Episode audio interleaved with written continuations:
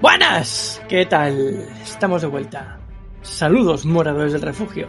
Nos encontramos viajando de mundo en mundo, explorando reactores, suburbios, edificios corporativos y todo tipo de zonas fantásticas, recorriendo el mapa en busca de nuevas materias y secretos ocultos. Eso sí, siempre acompañados de Alma Míñez, Un saludo, aventureros. Daniel Cordero Muy buenos aventureros. y el que os habla, Víctor Vera. Hoy hemos perdido a Jaime otra vez. Está, sigue pendoneo. Así que, ¿a alguien se le ocurre algún reto para, para hacerle esta vez? Eh, el monólogo en el programa de Tulu, el solo. Sí. que se coma el suelo del programa de Tulu. Perfecto. Semana que viene tenemos Tulu. Ya tenemos tema. Está Alma, porque sé que le gusta el tema, pero para Jaime, las cosas como Sí. son. Como Pero bueno. El tema merece la pena, ¿eh? Solo por ver cómo conduce el tema Jaime. Sí. Falta saber si aparece, ¿eh? que aún no lo sabemos. Pues sí, sí, sí. Bueno, pues tras saludar como es debido y presentarnos ante los protagonistas de esta trama, entraremos en la cantina donde, como es habitual, nos sentaremos y hablaremos mientras llenamos nuestros estómagos. En el episodio de hoy retomaremos y hablaremos de Final Fantasy VII. Y bueno, ya llevamos dos episodios con este tema y este es el tercero.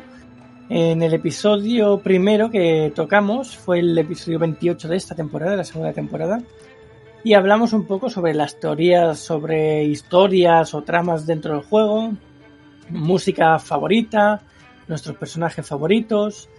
Luego en el episodio anterior, en el 40, eh, hablamos de ya del inicio del juego, de los reactores de Mako que pasaba por ahí, eh, algunos de los de los bichos, de los bosses a los que nos enfrentábamos, un poco la trama de avalancha de, de los ecoterroristas y su base, y nos quedamos a las puertas del mercado muro y a punto antes de hablar de, de un poco de Aeris, ¿no? De un poco la historia que, tocaba en ese momento. Así que, Daniel, si quieres, te paso a ti ahora el testigo y, y empezamos por ese, por ese tema. Sí.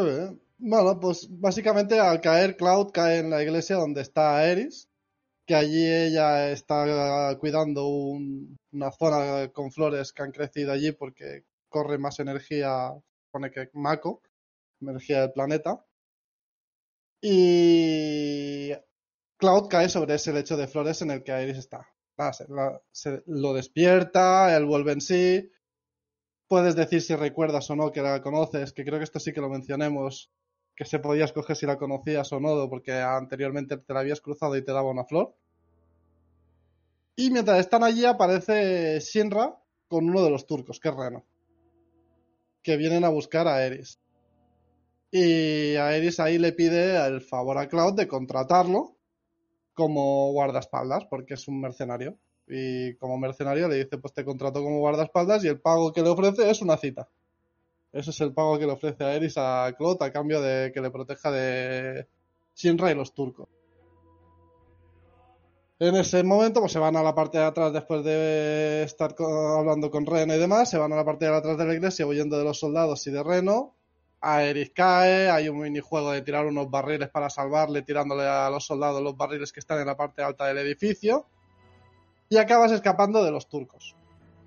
Que lo de los turcos, pues más adelante supongo que lo hablaremos con más calma, el por qué están detrás de Aeris. O lo podríamos explicar ya, no sé. ¿Tú qué piensas, Alma?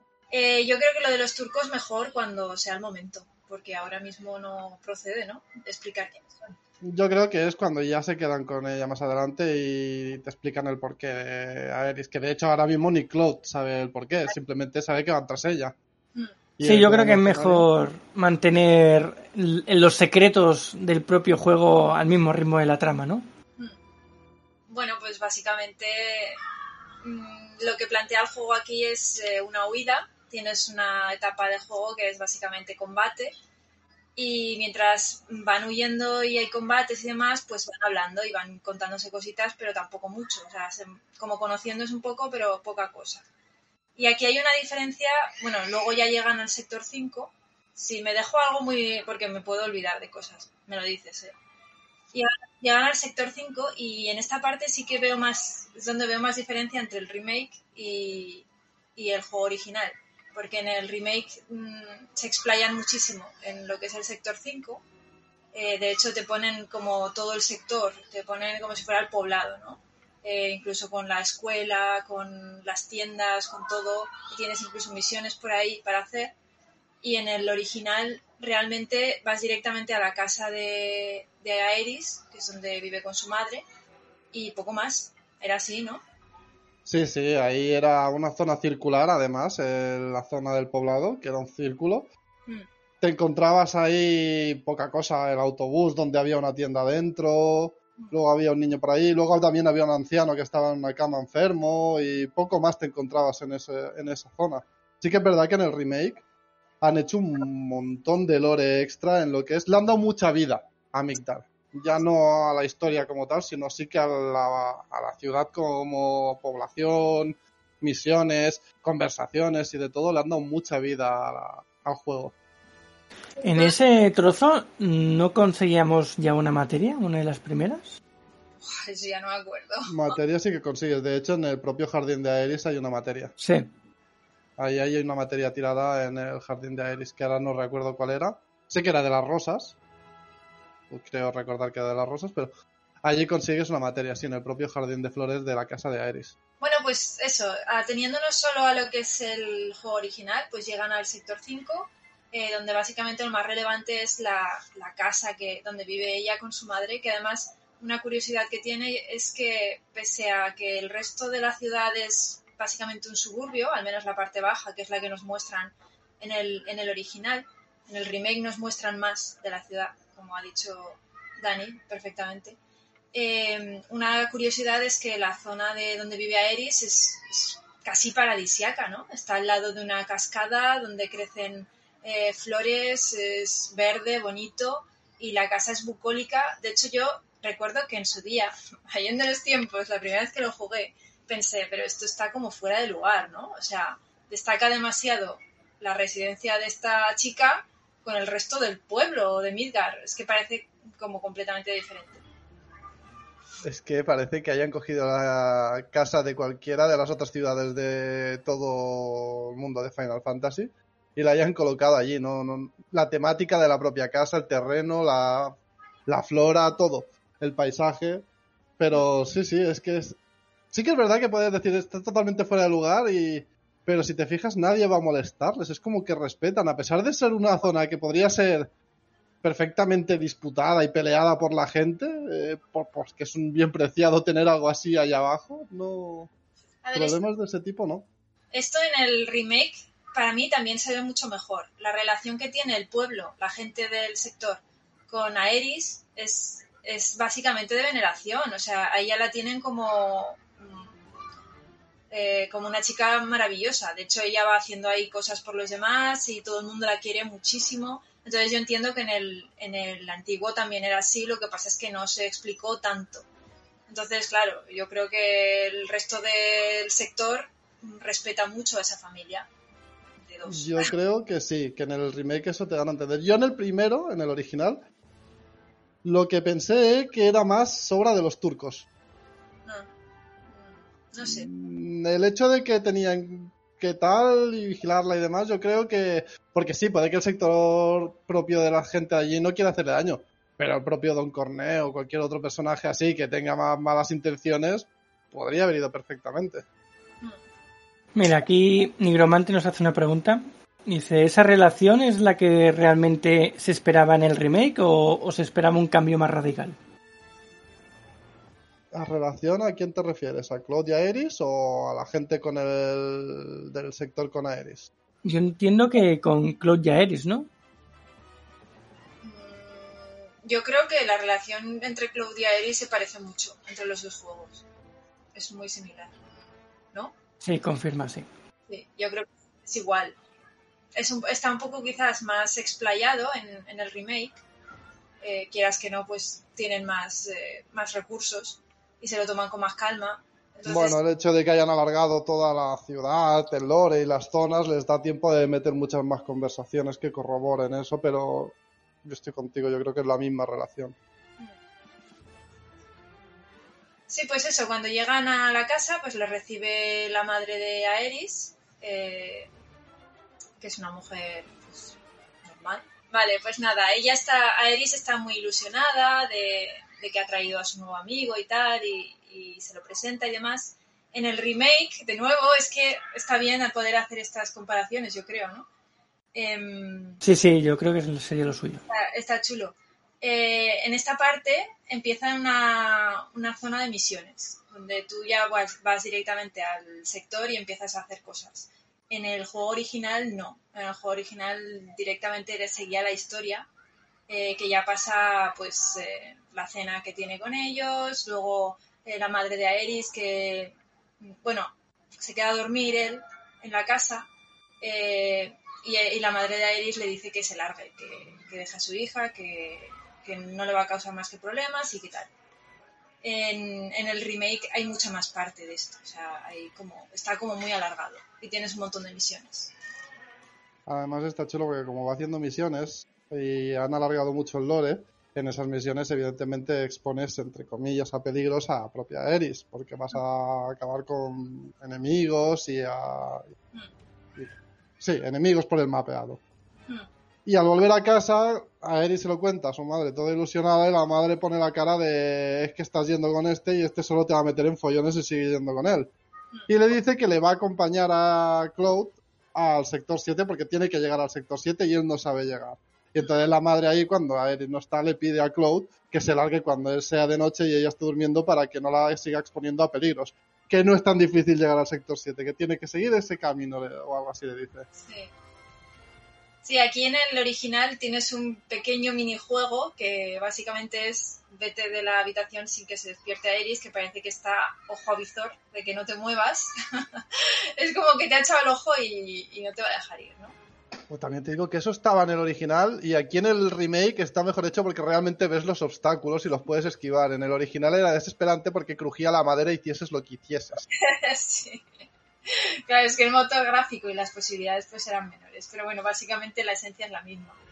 Al, al final acaba yéndose, eh, respeta la, petición de, de la madre de Aeris y, se va, obvio. Es, es normal, o sea, Claude es un tipo bastante, bastante lógico, ¿no? Bastante razonable y, piensa lo mismo. Nada, pues se va él solo, como decía Alma, y antes de salir del propio sector y meterse en el camino que lo llevará al sector 7, se encuentra a Eris ahí esperándole.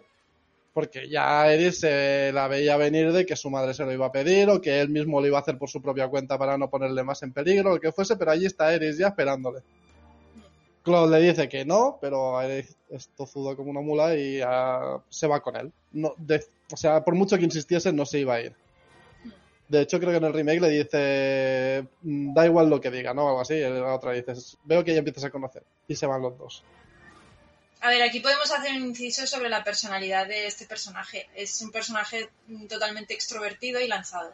Entonces, eh, básicamente hace lo que, y eso, de hecho, no voy a spoilear, pero bueno, todos lo sabéis, eh, también tiene su, su lado malo, ¿no? De básicamente, eh, cuando quiere hacer algo lo hace y, ya está. Y da igual que se ponga en medio el que sea. A ver, siempre desde, desde la bondad. Es un personaje muy bueno, es alineamiento totalmente legal bueno, ¿no? Pero aún así, pues es, mm, es muy destroyer en ese sentido. No es como, por ejemplo, Tifa, que Tifa es más reservada, más tímida, más, eh, más suya, por así decirlo.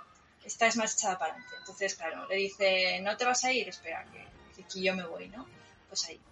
Inciso y ya está. Sí, sí, no, es que es así totalmente. De hecho, a Eris le dice que por mucho que tal que él considere que le va a poner en peligro, le, le contesta en plan, llevo aquí viviendo muchos años y sigo estando. O sea, no me ha pasado nada hasta el día de hoy. Y no me va a pasar nada por acompañarte. Claro, es que imaginemos, ella habrá pasado por ahí cuántas veces. Es que es eso. O sea, aquí parece que, que mucho peligro, pero llevará toda la vida haciendo estas cosas. Pero claro, supongo que tampoco la madre quiere que se junte con un soldado. Hmm. Al fin y al cabo, Cloud es ex soldado, pero para ella puede ser soldado o que no sea verdad o que ponga en riesgo a, a su hija con Shinra. Bueno, y que la madre también sabe quién es su hija, entonces. Y. Y eso, pues entonces hacen el recorrido hasta llegar, como bien decía Víctor antes, al principio, hasta el parque. Al parque de los niños pequeños donde está el tobogán, un columpio y poco más en el original. Creo que no había mucho más. La entrada de donde sale el, la- el carruaje y, y el parque, no sé, no había nada más. Entonces allí a Eris le dice de sentarse un poco antes de, de despedirse y charlar y demás. Y le dice por primera vez que ella tuvo un novio que también fue soldado. Que a lo mejor se conocían y demás. En el original creo que también Sí. le pregunta el nombre y, a él, y ella no sé si se lo llega a decir. Creo que no se lo llega a decir en el original. Mi nombre. No sé. Ahora. Creo que se hace la loca y le dice que da igual que no hace falta o algo así. Pero en el remake sí que se lo dice, aunque Claude no lo oye porque le da uno de sus chungos mentales y se le distorsiona todo en el momento en el que le dice el nombre. Sí, la cuestión es que no, no llega a oírlo racionalmente, que es lo importante. Porque si no hubiera supuesto, pues, un hola. Claro, es que es jodido eso, ¿eh? tener en mente una cosa que no es Hmm. y que tú realmente sabes cómo era y no puedes saberlo y bueno.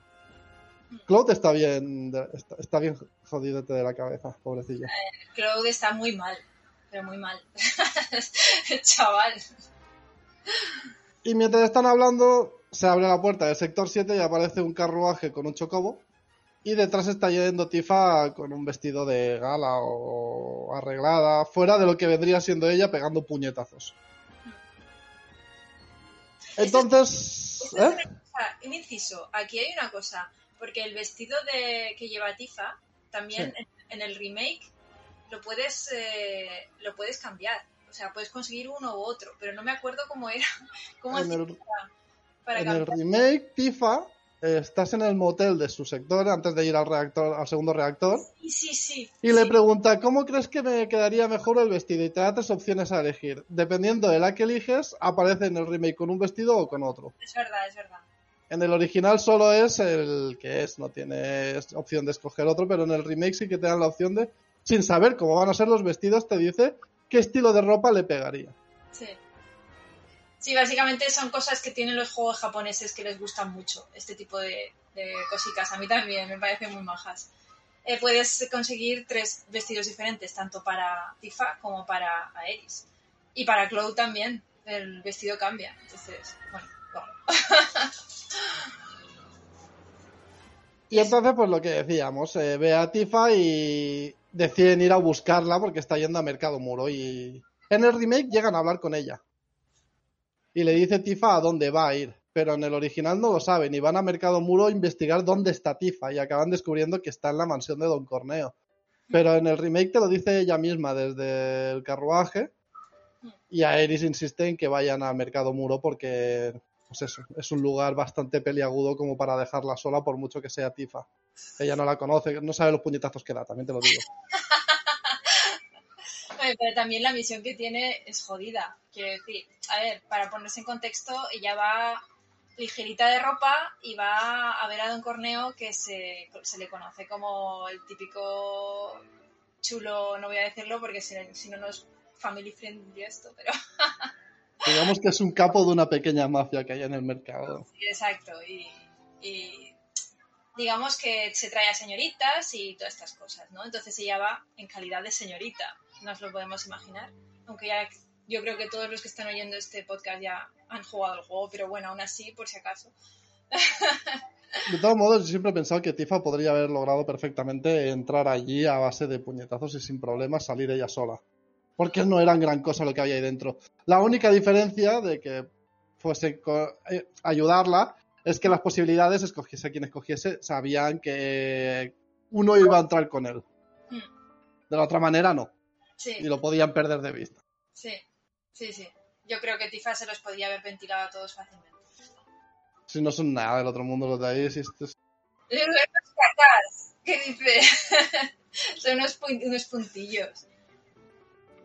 De hecho, yo siempre he pensado que a Don Corneo no le, no le parten la cara porque hablan demasiado. Hablan demasiado, se pegan demasiado rato hablando y le dan tiempo. Pero bueno, no adelantemos acontecimientos. Mercado, muro, mercado, muro, mercado, muro. Oye, Víctor, tú también puedes. Sí. Yo solo tengo que decir que cada vez que llego al mercado muro, no tengo claro de si voy a tardar cinco minutos o tres cuartos de hora en salir. Porque nunca me acuerdo de lo que tenía que hacer. Y siempre, eh, y a veces me engancho y digo, no sé si, no sé dónde tengo que ir. Me acuerdo que había lo de la ropa, me acuerdo que había lo del gimnasio, pero siempre me engancho en algún sitio y, y me quedo ahí dando vueltas y dando vueltas. Es zona de minijuegos. Es que, a ver, al final, eso, entran en Mercado Muro y descubren que Tifa está Don, Don Corneo porque va a elegir a una señorita de compañía y Tifa se ofrece pues para sacar información. Ella va en busca de información a la mansión de Don Corneo. Y Cloud y Aeris quieren entrar allí, pero solo pueden entrar las mujeres. Con lo cual se les ocurre la genialísima idea de disfrazar a Cloud de mujer. Y ahí empieza todo el Mercado Muro. Claro, debemos decir que, claro, Cloud es el típico estilo chico manga que es un poco afeminado, entonces eso puede, puede colar, puede colar. No, no es como si fueras a vestir a Barrett. Hostia, no, no. También te digo que Barrett lo hubiese hecho seguramente con más ganas que Cloud, aunque no hubiese colado. eso es verdad.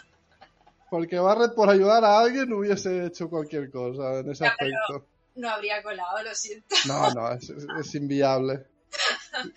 Aunque lo hubieran hecho pasar por mujer, sería una mujer horrible. Es que Don Corneo jamás la elegiría y, y los otros tampoco, entonces... Ya, ya se ha ido partiendo de la base que tiene un brazo arma. ¿Cómo ocultas eso? con un pompón, ¿no?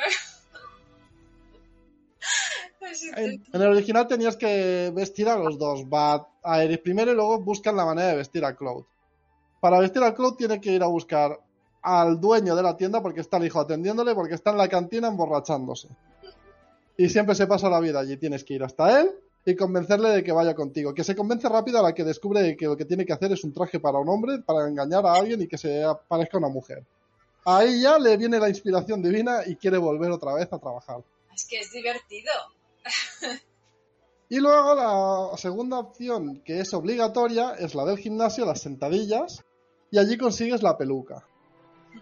Y ya con eso realmente puedes ir a la mansión. Con la peluca y el vestido ya puedes ir a la mansión de Don Corneo, no necesitas hacer nada más. Claro, si haces los otros minijuegos que hay dentro del mercado muro, consigues, creo que era eh, lencería, perfume y algo de joyería, me parece que era, o... Maquillaje, pero ya en el Club Tuf Tuf. Exacto. ¿Y qué diferencia hay si lo haces todo o no haces nada? que te escoge a ti Don Corneo o no. ¿Y qué, qué pasa entonces? Pues que Pues eso que. Es, es la gracia de que Don Corneo escoja al único hombre disfrazado de mujer en- estando al lado de Tifa y de Aeris. Ni más ni menos. Pero no, no pasa nada diferente, simplemente que te coge y ya está. No, sí, te ahorras una batalla, Sí. porque si te escoge a ti tú ya estás con Don Corneo, con lo cual la batalla eh, en la mansión la hacen Aeris y Tifa, pero tú no las controlas, vienen solas hasta la habitación de Don Corneo. Entonces sí, te ahorras una batalla y las risas de como Don Corneo intenta, pues eso, si tirarte del cuello. Claro. ir a, ir por ti. Ahí está.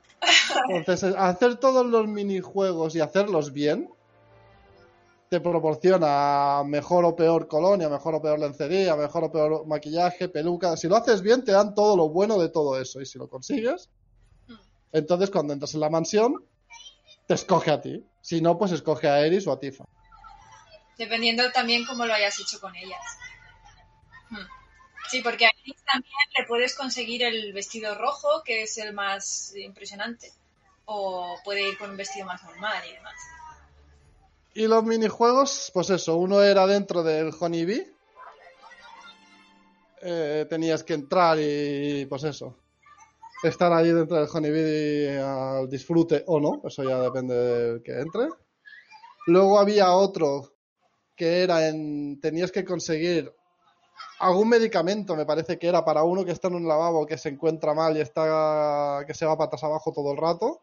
Y le consigues una medicina para que pueda salir del baño, que está permanentemente ocupado. Luego está el. Bueno, el hippie, que parece un hippie que está ahí con sus manticas, parece como si fuese Aladín, ahí metido ahí tumbaico con sus cositas y su cachimba y sus cosas. Y te pide que te quedes a dormir dentro del motel y por la noche saques de la máquina una cosa que es súper secreta, que solo se puede conseguir si te quedas a dormir allí. Y si se la entregas y es la que realmente quiere, te da el objeto bueno. Y creo que ya no había nada más. Estaba el gimnasio, el vestido, Honeybee, la farmacia y el... El restaurante también, ¿no? ¿En el restaurante también había algo? Sí, tenías... No me acuerdo, pero tenías que hacer algo en el restaurante. Puede ser. No me acuerdo ya. Pero sí, son minijuegos todos así. A ver, a mí ese estilo de juego que tienen los japoneses me parece genial. Porque son capaces de mezclarte tramas súper profundas y súper que te estalla la cabeza y súper serias y emotivas con absolutas chorradas, que es el estilo manga totalmente. De repente estás viendo absolutamente, absolutas chorradas, de repente estás teniendo una experiencia ahí en plan de me estalla la cabeza. Y eso es mm, lo hace muy bien el final, porque es como un manga realmente, eh, convertido en, en juego. Bueno, pues eh, sí, lo que quería decir, a tenor de esto, que en el mercado muro se ve mucho esa, esa dicotomía, porque hay muchas chorradas, hay muchas tonterías, ¿no? De estas que te ríes un montón, tanto en el original como en el remake. Eh, mismamente, los, eh, los del gimnasio son los típicos cachas, pero cachas, cachas de estos en plan... Culturistas a muerte. Culturistas que de estos que solamente se viven para verse ellos y tal. Y tienes que hacer flexiones y tal. Pero es que luego, si vas al Honeybee, al, al Club Tuf Tuf, como lo tradujeron aquí al, en el, al español, te puedes meter a unas. Es que es muy gracioso porque tienes dos, dos salas, creo recordar. Te podías meter, esto lo cambiaron en el remake, te podías meter en una sala en la que estabas tú solo con. No me acuerdo con quién, o tú solo, y otra que no sabías qué te pasaba, pero de repente le aparecían como 10 cachas de estos del gimnasio y se metían contigo en la bañera. O sea, y es gracioso porque eh, tú te metías en la bañera y ellos también y subía la cámara en plan de no vamos a ver más que las cabezas para que no sepa qué coño está pasando ahí. ¿Vale? Y empiezan las conversaciones en plan de uff, uff, ¿te hago daño? un poco. Es como, eh, ¿qué, está pasando? Y yo me acuerdo que, que, cuando lo jugué en su día es que me descojonaba viva. Pero, pero impresionante. Y me acuerdo que mi hermano mayor, que es muy sensible con estas cosas, escogió esa habitación, se metió así en plan de jojo, me van a traer, porque claro, parece que te van a traer una señorita de estas vestidas de, de, de abejas, ¿vale? Que es el honeybee. Pues no, te traen a los machotes del Club Tuf Tuf a que te den masajes o yo que sé qué pasa ahí, no lo dejan claro, ¿no? y el que vio eso, atención al, dato, borró su partida y volvió a empezar el juego. Después de haber escogido eso, borró su partida y volvió a empezar el juego porque dice, yo esto no lo hago ni de coña, como es algo opcional, no tienes por qué hacerlo. Es una gracieta que tiene. Pues eso, quería dejar ese inciso porque me hizo mucha gracia en su día. Pues yo siempre buscaba tener el vestido perfecto para poder que me escogiese a mí siempre. Sí. Era ya como el reto de conseguirlo todo, todo, todo lo que había allí. Claro. Entonces, como comentaba Víctor, puedes hacerte mercado muro en 5 minutos, te consigues la peluca base y el vestido base y tiras para adentro, o puedes tirarte 40 minutos dando vueltas por mercado muro haciendo todo eso. Además es que el mercado muro es súper divertido. yo recuerdo que cuando lo vi por primera vez dije, está muy chulo, es, parece un sitio muy divertido. Lo ponen como algo oscuro y truculento, pero realmente yo pensaba, aquí la gente se lo pasa bien, ¿no? y en el remake, si quieres, hablamos de las diferencias que, hay porque incorporan cosas nuevas. Incorporan... Em, el gimnasio está también, tienes que hacer flexiones, lo que pasa es que son un poco bastante más complicadas ahora que en el original recuerdo. Estas son ¿Pero siguen siendo sentadillas? Sí, O- sí, sí. Sí, Vale. pero ya son más eh, son más difíciles, ¿vale? Y luego tienes un coliseo, que esto lo han añadido completamente nuevo, eh, que básicamente es como un coliseo romano y te metes ahí a, a dar zambomba a los, a los bichos y vas haciendo cosas. Y a mí esa parte me, pareció súper guapa. Claro, porque es que lo del Coliseo, la gracia estaba en que el, el ganador se llevaba un dineral. Mm. Y ellos, porque para entrar en la mansión de Don Corneo en el remake no solo has de ser una mujer, sino te tiene que presentar uno de los tributarios o uno de los tres pilares del mercado muro. Tiene que decir a un- una persona que tenga poder dentro del mercado, vamos a llevar a esta señorita frente a Don Corneo. Entonces tienes que conseguir que alguien te represente de esos tres. Y es lo que buscan Claudia Aeris. A Aeris la representará la mujer, la Madame. de La del salón de masajes, no me acuerdo cómo se llama, no me acuerdo. No me acuerdo, pero que te da masajes de manos. Sí, sí. Y en el Coliseo necesitan el dinero para pagar el vestido de Aeris, y entonces ya sí que le representan. Y luego, como en el Coliseo Cloud se luce haciendo sus movimientos de batalla como si fuese una máquina, que lo es, el del Honeybee se fija en él Sí. y le ofrece representarlo a él para entrar en la mansión de Don Corneo, a cambio de que haga un baile. Ah, genial. Yo debo decir que me lo pasé muy bien con el minijuego, ¿vale? Estuvo divertido y todo lo que tú quieras. Pero sigo diciendo que eso a Cloud no le pega, porque 20, bueno, vamos a decir dos horas antes en el remake, mientras Aeris acompaña a Cloud al parque, hacen unas puzzles con unas grúas que son unas manos para mover unos containers. Y cada vez que acaban a Aeris le pone las manos en plan choca los cinco. Y Cloud no pilla eso, no sabe chocar los cinco. No me digas luego que se hace ese baile. No, no es capaz de hacer una coreografía si no sabe chocar los cinco el pobre Cloud. Es, es bastante sosillo en ese aspecto. Pero que se marca una coreografía mm, que ni los BTS, ¿eh? O sea, espectacular, ahí haciendo ¡uh! a tope. claro, lo vas haciendo tú según lo hagas mejor o peor, pues ganas o no ganas. De hecho, solo tienes una opción, quiero recordar, o dos, no, una opción. Puedes practicar antes, pero solo tienes una opción para conseguirlo. Sí, sí. O, o te sale bien, o te sale mal, o te sale regular, o te sale... Sí, pero a mí me pareció súper divertido. Es muy divertido, pero partiendo de la base de que lo que te digo, hacía una hora Cloud no sabía chocar los cinco con Aeris, Sí, es como cómo se ha marcado esta coreografía. Porque además cuando practicas, te dejan practicar los movimientos que haces son con la espada, son de combate. Y sí, dices, bueno, si son movimientos de combate, pues Cloud todavía es capaz de hacerlos. Pero ya en el baile no. sí, totalmente cierto. En el baile ya es totalmente, pues eso, un K-pop. A mí, ¿sabes lo que me fastidiaba mucho? Que como tenía que estar con los botones para hacerlo bien, no podía ver bien la coreografía. Y la coreografía tiene muchas cosas muy guapas. O sea, para verla bien, tiene que estar otra persona haciéndola y tú fijarte en la coreografía en sí. Pues eso me pasó a mí. Y hace poco un amigo se ha pasado del Final Fantasy VII de Remake y lo estuve especteando yo. Mientras yo hacía mis cosas, como tengo dos pantallas, lo iba especteando. Y todas las partes de combates yo iba a mi bola, pero cuando venían cinemáticas historias le prestaba atención y pude ver todo el juego bien. Además, mientras están combatiendo van diciendo frases que tú no te puedes fijar y yo sí me iba fijando y me hacía... Y son, son graciosos, la verdad es que están currados, pero no, no te da la vida para leerlo todo, se están No. haciendo otras cosas. Está guay. Además es gracioso porque si lo vas haciendo bien, a Eris, que está en la sala mirándote, responde de una manera u otra y hace comentarios de una manera u otra. Entonces está guay. Sí, sí, eres... Están todos, eh, y todos. Todos los que conoces en el mercado muro están ahí viéndote. Sí, claro. Ahí sin presión, ¿eh?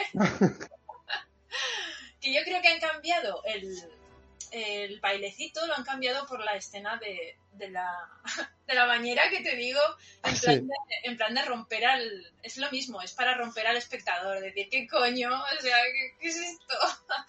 Pero a veces te ríes y te gusta, entonces eso. Entonces, sí, lo han cambiado en ese aspecto, pero sí que es verdad que el mercado muro en general está mucho más currado. Ahora el Coliseo a mí me gustó mucho porque cómo vas viendo la evolución de los combates y cómo los espectadores al principio te burchan porque sois nuevos y, y luego todo el mundo quiere más y más y más y te consideran el jefazo del Coliseo y Sí, Está muy chulo. Y que ojo, que había combates chungos, ¿eh? Porque El de la casa. de la casa, ostras. El de la casa maldita de- endemoniada del copón, ojo, ¿eh? Que además es un, es un enemigo que salía antes en, el, en las eh, vías fantasmas estas. En la, en la estación fantasma. esta. No, que va, salía en, el- en la autopista hasta el parque. Desde la casa de Iris hasta el parque te salían ahí las casas. Las- Las casas, sí, es, es cierto. Que, que, que, que paseabas por allí, si no tenías suficiente nivel, estabas rezando para que no te saliese en el primer combate a una casa. Sí, que yo me acuerdo que ahí, en esa parte, yo me detenía un montón para subirle el nivel a Eris, porque claro, te la dejan en nivel inferior y yo, como le tengo mucho cariño a ese personaje, quería que fuese de high level, ¿no? Entonces, atención lo que hacía, farmeaba por esa zona, mataba a Cloud, lo dejaba muerto para que no para que no cogiese experiencia y me cargaba a los enemigos solo con Aeris para que subieran. Pero qué desperdicio de experiencia para el pobre Cloud. Sí, pero es que yo quería que fuese por encima de Cloud, ¿vale? Porque yo digo, es que esta- este personaje mientras lo tenga lo voy a, lo voy a subir al máximo. Era una especie de homenaje. en fin, ¿Qué insinúas que uno de mientras lo tengas? No hagas spoilers, ¿eh? no, no, yo no, no digo nada. No, lo dice porque luego se aburre de ella y le cambia del equipo. Claro. Claro, consigue a Yuffie y ya prefiere a Yuffie. Ah, no, Claro, claro. En el, el Coliseo para mí era un guiño a la zona de batalla de Gold Saucer. Porque luego puedes seguir practicando y sigue, puedes seguir entrando y haciendo combates individuales como la de Gold Saucer y tal. Es un peque- una pequeña referencia a eso, no es exactamente igual, pero es Sí. que en esos combates también consigues límites de los personajes. Sí, Como Sí. consigues en el Gold Saucer, el último de Cloud. sí, es verdad. Y me recordó un poco a eso. Mm. Además que el coliseo está guay porque te van anunciando... eh, Además es, es muy gracioso porque los anuncian a los dos, a Eris y a Claude, y empiezan a, a tenerlos como que son parejita, ¿no? Entonces todo el mundo los aclama en plan de, ah, no, me acuerdo cómo los llaman, pero es gracioso por eso, porque el público va, va creciendo conforme tú vas ganando combates. Sí, sí. De hecho, en la primera vez que entran a Eris le dicen, ¿qué vas a hacer con ese bastón? ¿Nos vas a hacer un baile sexy o algo así? La burchan un montón a los dos. Y en la última ya, ¡te queremos! ¡Vamos, guapos! ¡Qué guapa! Y todo el mundo ahí alabándola en el último combate. Hay que los coliseos siempre molan mucho, tienen algo que, que está guay, y ya está. Pues eso, si Don Corneo, cuando ya consigues entrar, te encuentras a Tifa allí, que se sorprende al ver a Cloud como una mujer, evidentemente, porque no la había visto. Cloud se avergüenza, evidentemente, porque no se acordaba de que estaba vestido de mujer cuando ve a Tifa. Y al final les llaman para presentarse frente a Don Corneo y Don Corneo escoge a uno de las tres. Si lo has hecho todo bien, te escoge a ti. Si no lo has hecho bien, eh, los dos subordinados más grandes de Don Corneo se quedan contigo uno y con la otra a Tifa o a Eris a la que no hayas cogido. Entonces tienes que acabar con los vasallos de Don Corneo e ir con la otra persona que también está pegada con el otro mandamás de Don Corneo hasta la habitación de él, donde estará Eris o Tifa. Y allí pues le intentan sacar información a base de amenazas todo el rato, en cada frase, de qué está tramando Shinra, porque eh, Tifa va allí porque sabe que Shinra está tramando algo, está tramando algo contra el sector 7. Y allí descubren que Shinra está tramando destruir el pilar para derrumbar el sector y destruirlo todo para acabar con Avalancha. Casi O nada. sea, es- solo para acabar con Avalancha pretenden acabar con toda la población de un sector. Pero también les va bien para eh, crear la Neo Midgar, como luego veremos en el próximo capítulo. Tienen planeado. De todos modos, culpan a Avalancha del, del derrumbe del pilar. Ellos dicen que ellos estaban intentando estar allí para evitarlo y que los que han derrumbado a ellos son los terroristas. O sea, no- en ningún momento se ensucian las manos ellos. No, no, sí, les va bien por los dos frentes. En plan de, si cuando entra después, bueno, que no quiero, es que, me adelanto. Total, que cuando descubren los planes, Don Corneo les hace una pregunta en plan, ¿por qué creéis que el villano ha desvelado todos sus planes? Y te das coger tres opciones, porque estabas cagado, porque eh, no sabías qué hacer o porque eh, la última opción es en plan, porque eres el villano y sabes que has ganado. Entonces, esa es la respuesta correcta. Te abre una trampilla en el suelo con una trampa y te manda un pozo que ya te manda a las alcantarillas donde Si queréis, a partir de ahí seguimos en las alcantarillas que empieza con una batalla contra un jefe. La mascota de Don Corneo. Apps. Pues sí. Y yo que pensaba que íbamos a llegar a Calm. Te lo he dicho, que no llegábamos. Madre mía. Y tras tanta charla y llenar nuestros estómagos de deliciosa comida y bebida, abandonaremos la cantina en busca de alguna otra aventura, pero no antes de deciros alguna de nuestras redes sociales y el email para contactarnos. A los que nos estéis escuchando en diferido, en iVoox, Spotify, eh, etc., os invitamos a venir a Twitch, a que nos veáis en directo con el podcast y participéis en el chat y nos preguntéis y habléis y digáis lo que queráis. Pues tenemos el servidor de Discord, que es Sagalin, todo junto, refugioaventura.gmail.com es el mail, el Instagram de Alma es arroba alma-mínguez y su TikTok también.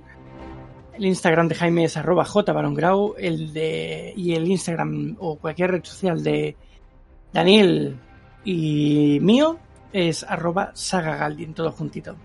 Y nada, muchas gracias por escucharnos y nos vemos pronto en el siguiente programa del Refugio del Aventurero. Buen viaje, aventureros. Pues muchas gracias por estar aquí una semana más. Espero que os haya gustado esta aventura Final Fantasy Ska. Y nada, eh, como es una serie muy larga, pues ya haremos muchas más si os gustan. Espero que estéis ahí con nosotros y hasta la semana que viene, aventureros. Pues muchas gracias una semana más, aventureros, y nos vemos la semana que viene.